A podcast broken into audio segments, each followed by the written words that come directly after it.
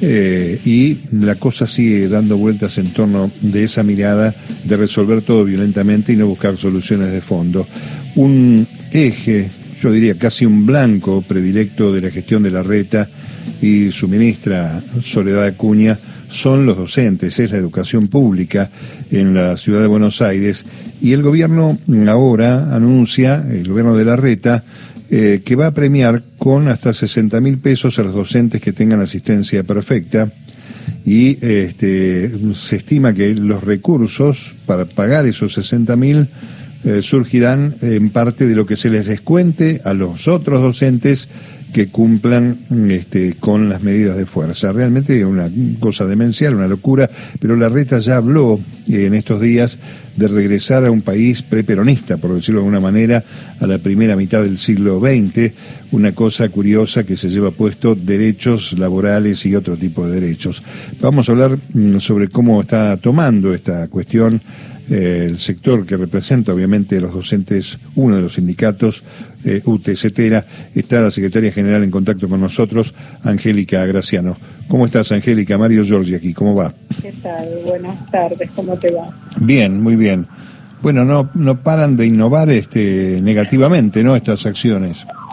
Sí, es eh, más que más que anuncios de campaña en positivo son amenazas todas o sea, todo es eh, retirar derechos, aniquilar cualquier tipo de organización y además este, transformarte en una especie de robot que, no tiene ningún tema personal eh, y que tiene que ir a trabajar todos los días para ganarse un premio al cabo de seis meses. La verdad es que, y además eh, diciendo que se va a sacar el dinero de lo que les descuentan a las compañeras y compañeros que luchan y reclaman por mejores condiciones de trabajo y mejores salarios.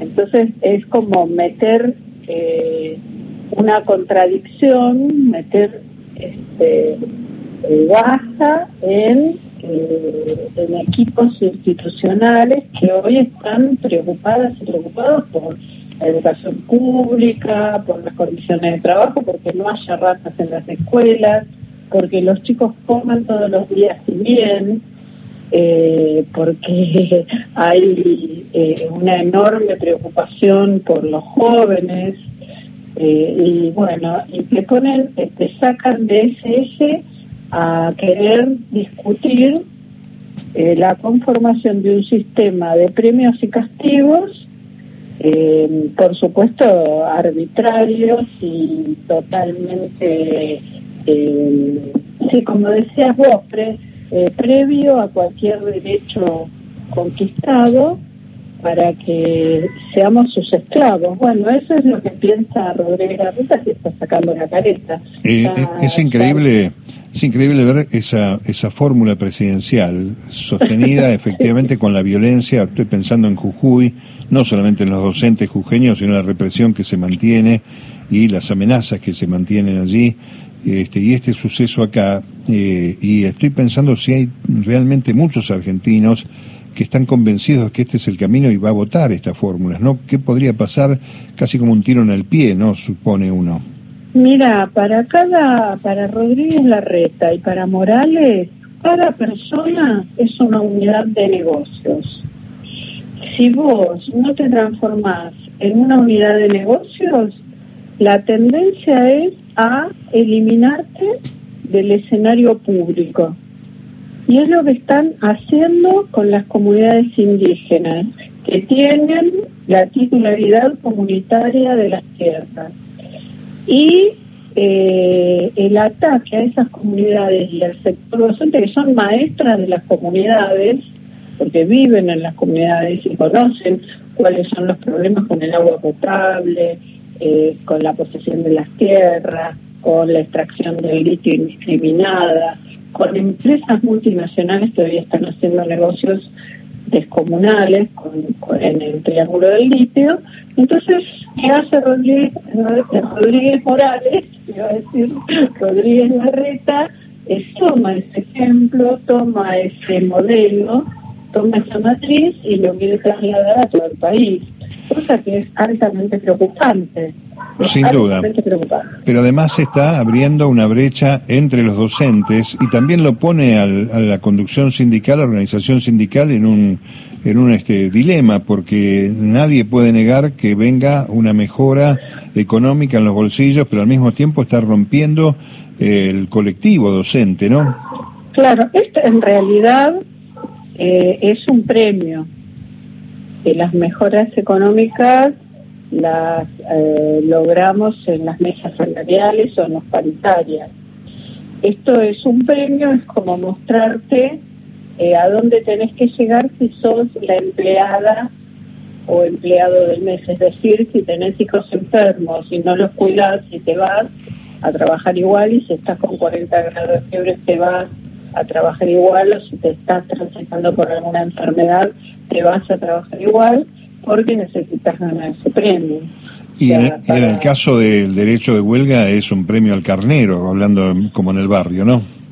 Eh, claro, en el caso del derecho de huelga premia a quienes no, no adhieran, pero nosotros sabremos también que muchas compañeras no adhieren a, a las huelgas porque son jefas de, de hogar y tienen dificultades y nos lo acaban de manifestar, me han llamado muchas hoy a la mañana diciéndome que no van a aceptar ese premio porque de ninguna manera van a van a lograr primero que nos enfrenten entre nosotras y segundo que le pongan una una una cocarda, un estigma a una compañera que por razones que no son eh, no coincide con el paro, al contrario, que coinciden con las demandas y que por, una circunstancia personal no puede pagar. Entonces me, me, me, habían, me estuvieron mandando mensajes diciendo que van a rechazar ese sistema de premios. Eh, falta que pongan el cuadrito en la puerta de la escuela, como en McDonald's. Sí, ¿no? docente del mes. Docente del mes, exactamente. Eh, Angélica. Es un sistema meritocrático que busca solamente la eficacia y la eficiencia, y el mundo de la pedagogía no, no se maneja con esas variables, creo que están equivocados, que una vez más muestran su verdadero rostro es el rostro del, del ajuste y del de que, querer doblegar, el querer poner al sector docente como un sector subalterno de sus designios. Bueno, yo creo que hay que mirar un costado positivo, que es saber que esto pueden hacerlo en el orden nacional, como bien dijiste. La pregunta que me queda es, ¿qué hace el gremio frente a esto? ¿Qué hace la organización sindical? ¿Puede defenderse? ¿Puede prevenir? Eh, que se siga sancionando, maltratando eh, y estigmatizando a los docentes? Mira, nosotros te podría decir que llevamos 16 años de conflicto educativo.